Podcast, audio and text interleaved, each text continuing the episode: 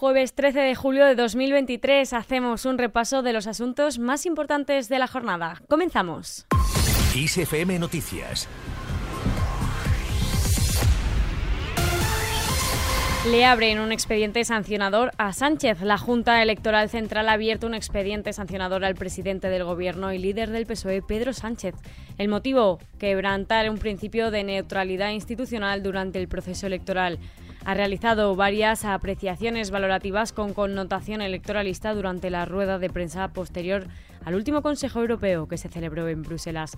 La Junta Electoral ha recordado que ya sancionó a Sánchez en 2020 por la misma causa y que sus declaraciones en las que se alertaba de la involución que está produciendo en España con los pactos del Partido Popular y Vox en Extremadura y Valencia podría resultar legítima en el curso de un acto de campaña o en el ordinario ejercicio de la libertad de expresión, pero no en el desempeño de la actividad institucional propia de una autoridad pública. Y continúa la campaña electoral donde los candidatos a la presidencia están luchando por la Moncloa. José Sánchez. Pues sí, Andrea, la lucha por los votos continúa y esta noche los portavoces y dirigentes parlamentarios del PSOE, Partido Popular, Vox, Sumar, Esquerra Republicana, PNV y EH Bildu se enfrentarán a las 22 horas en el debate organizado por RTVE para exponer sus programas, exigencias o líneas rojas ante el 23J.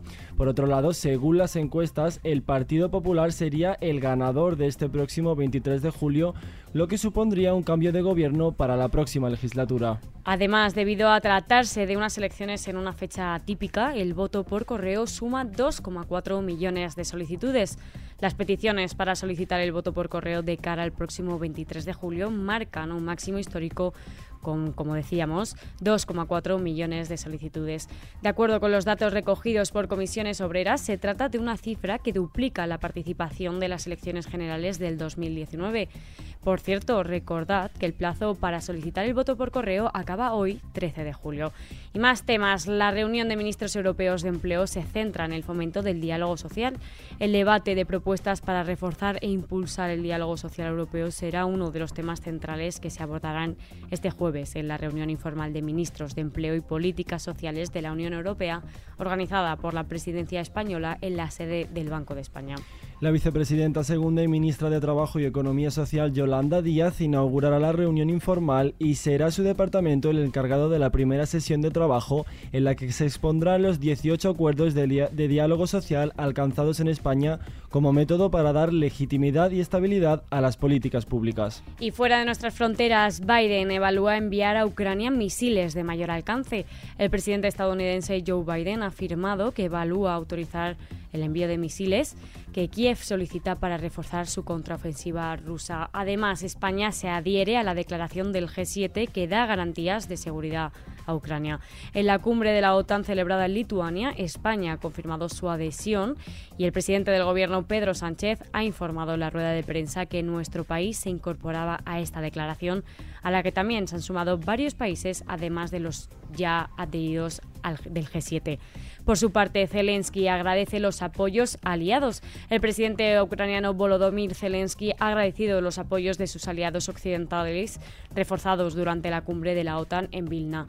Especialmente se ha mostrado agradecido ante las garantías de seguridad a largo plazo para su país, aunque admitió que estos están condicionados al desarrollo de la guerra. Y con esto llegamos al momento de dar una vuelta por el mapa del tiempo porque parece ser que continúa la ola de calor. Este jueves estará marcado por temperaturas notablemente altas en el tercio sur peninsular y Canarias en contraste con cielos despejados y temperaturas estables en el noreste peninsular. Las máximas bajan en el sureste de la península y Baleares y las mínimas en el Pirineo, Galicia y el tercio sureste. Y escuchen atentamente.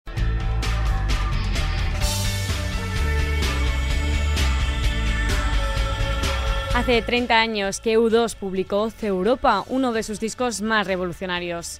Temas como el que escuchamos ahora mismo, Zoo Station, estuvieron presentes en el evento global de streaming que la banda irlandesa celebró este miércoles para conmemorar el lanzamiento del álbum.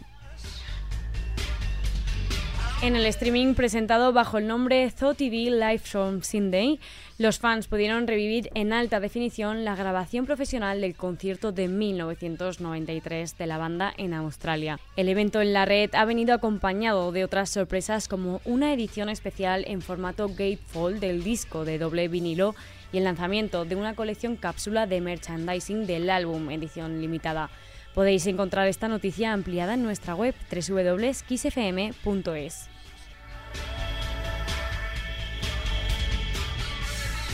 Y al ritmo de U2 nos despedimos por ahora, pero la información continúa permanentemente actualizada en los boletines de XFM y en la sección de nuestro podcast XFM Noticias. Susana León en la realización, un saludo de Andrea Hondo y José Sánchez. Hasta la próxima.